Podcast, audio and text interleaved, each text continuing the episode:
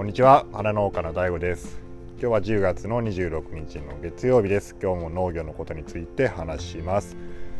で今日は終了は正義という話をねしようかと思ってます。はい、終了っていうのは、えー、農業用語になるんでしょうかね。これは収は収穫の収で量はまあ量ですね、えー、量量が多いとかの量です、えー収量ですね。だからまあどれだけ作物を多く収穫するかっていうことですね、まあ、これが結局一番大事なんだよっていう話です。で、まあ、もちろんねこの話は今日の話は作物によって結構差があるとは思います。しかしですね、まあ、多少単価を高くするよりか収量を上げる方が利益が出る場合は結構多いと僕は思ってるのでえー、まあ、何か参考にね、え、農業やってる人とか、まあ、今から農業やろうと思ってる人に何か参考になれば嬉しいなと思います。であの当然なんですけど、まあ、単価も収量もねどっちもある方がもちろんいいですよ。えー、それはそうです。まあなんですけどね、まあ、なかなかそれって難しいですよね単価も収量も、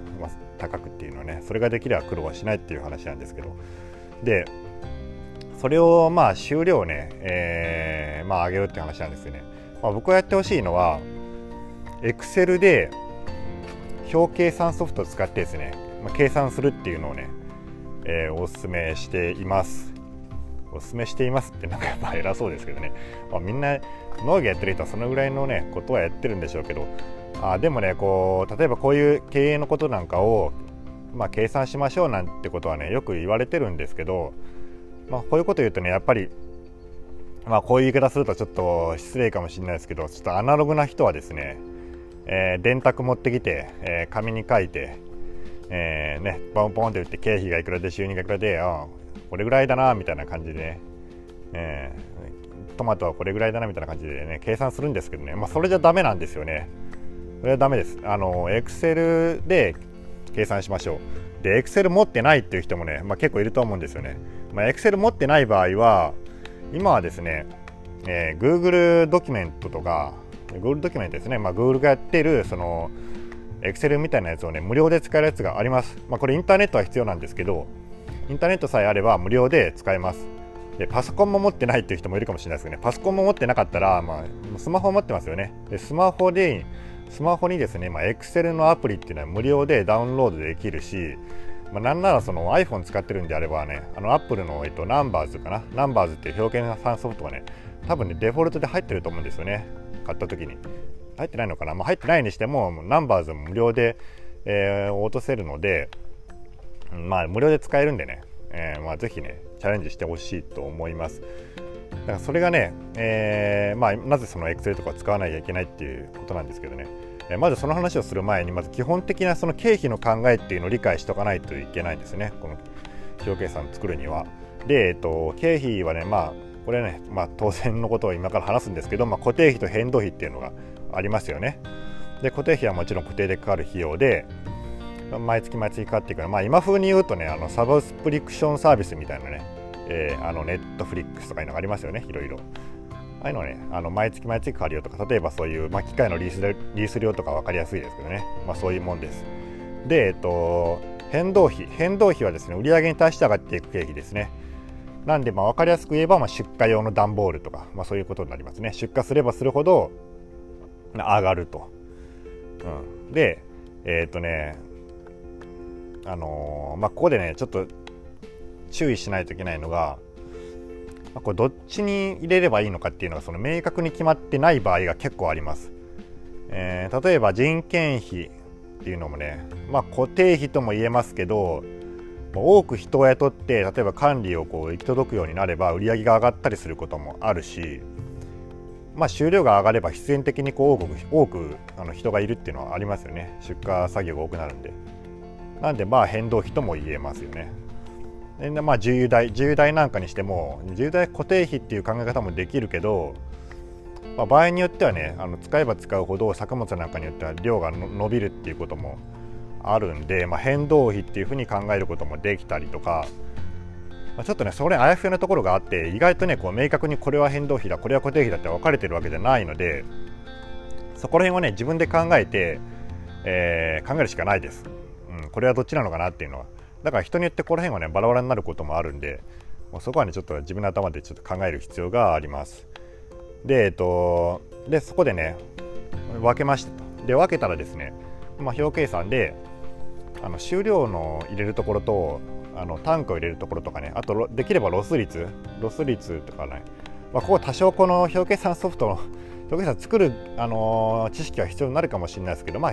掛け算とね、えー、足し算とそのまあがでできれば作れると思うんでちょちょっとそこはね頑張らないといけないけど、うん、まあ終了入れるところと、まあ、単価入れるところあとはロス率が例えば90%、まあ、0.9かかければもう90%はなりますよねその終了に対して、まあ、そういう感じで入れるところを作った方がいいです。でそこをねいろいろ数字を入れ替えるんですよ、まあ、例えば今の現状の数字を入れたりして、えー、まあ、そこでね単価が例えばこんだけ上がると最終的なその純利益がこれぐらい上がるとか収量がこれぐらい上がって、まあ、上がると、え、これぐらい上がるとか下がるとこれぐらい下がるとかっていうのいろいろねそこ変えてからシミュレーションしてみてください。でそういうふうにするとあのまあいろいろねあの分かってきます。で最もあの高収量つまり収量が上がることによって利益に貢献するのはあのトマトとかキュウリとかの火砕類ですね。っぱ火砕類とか特にキュウリなんかはあの人によって異常にこの収量の差があるので、まあ、ここをね、あのー、ちょっと上げ、まあ、少しでも上げるだけで、まあ、単価が多少上がるのをも完全にもう打ち打ち消してもう収量が上がる方が絶対良くなりますね。計算してみると分かるんだけど。で逆にあのうちが作っているような鉢物。俺がねあの花の生産をしてその鉢植えの草花を作ってるんですけどそういう鉢物はねこう想像してみると分かるんですけどあ当然この苗の数つまり鉢の数以上の出荷はできないですよね。なんであのロス率っていうのはもちろんね考えないといけないけどあの収量っていうね、まあ、概念はまあロス率で上げを下げるしかないんですね。だからまあやっぱ単価を上げる坪単価を上げるっていうんですけど面積あたりの単価ですね。ハウス面積あたりの単価を上げていくっていうのが結構重要になってきます。まあ、とはいえしかしねロスが少なくなればねそんだけあの利益はもちろん上がるんでやっぱそこら辺は結構大事です。でこのようにねあの計算してみたらねしてみしてみるとまあ大体の人がね気づくんですよ、まあ、結局終了だよねってなるんですよね。やっぱりねこう高く売るっていうのは結構大変です、えー、まあ高く売るっていうのはねそんだけの理由もいるしやっぱそれなりにねそのマーケティングとか、まあ、そういうのもしないといけないんで、えー、まずはね特にあの新しく始めた人とかね、えー、まあ、そういう人はこう、あのまず量を取るっていうことをね、まあ、考えた方がいいっていうような結果に大体なるんじゃないかなと思います。まあ、単価をね高いのをま作りたいっていうのもね、まあ、もちろんあるんでしょうけど、まあそのまあ、単価を高く売りたいでもいいですよ。まあいいんですけどそういうねあのー作物を作りたい高く売れるような高付加価値の、ね、作物を作りたいっていうんだったら、まあ、その平均単価をどこまで上げるのかっていうのを、まあ、そういうふうに計算をして、まあ、明確にしとった方がいいですね。もうちょっとでも高く売りたいとかじゃなくて、まあ、まあそういうねでもいいんですけど、まあ、ちょっとでも高く売りたいっていうよりかはいくらで売りたいっていうの、まあ、ここまでで売れば自分がの利益が出ると、うん、そういうのをね、まあ、が明確になるんでそういうふうにね計算しとった方がまあいいかと思います。でこういうことを言うとまああの鋭い人はねこういう指摘をするんですよ。まあ、そんなことやったって結局計算通りいかんじゃないかと、えー、やってみるとね、まあ、農業っていうのはまあそんなにね、えー、もあの高く売るのも大変だし収量も上げようと思ったって、まあ、病気が出たりとかね害虫が出たりもうなんならもう台風とか来て全部ぶっ飛んだりねまあ、そういうこともあるから結局そういう風にならんからやったって意味ねえじゃねえかっていう人いるんですよ。まさしくその通りですね。まあその通りなんですよ。でもねあの、まあ、こういうことこれはねあのその目標通りにやるっていうのがまあ目的じゃないんですよ。じゃなくて、まあ、自分の経営にとってまあ何が一番重要なのかっていうのをまあ明らかにするっていうのがまあそれは僕はねこれやったらいいかなって思ってることなんですよね。まあ、なんとなくね、えー、高く売りたいなとかいっぱい取りたいなじゃなくて、まあ、こんだけ取れればあのまあ、合理的に、まあ、戦略的にまあ判断できるっていうことですね。まあそういうのがね分かるんでまあそんなに大して難しくないんで、まあ、ぜひね、まあ、暇な時にやってみたらいいんじゃないかなと思います。でまあそのさっきね思った通りにまあならないって言ったけど経営が。まあその通りなんで、まあ、あんまりねこれ厳密にやらなくていいんですよ。あのさっきいろいろ固定費とか言ったけど、まあ、大体でいいです。まあ、大体で言って、まあ、大体こうなるなっていうのは分かってれば、まあ、それだけでその、まあ、いいと思うんであんま嫌になるんでね厳密にやっていくと。数字詰めていくとね、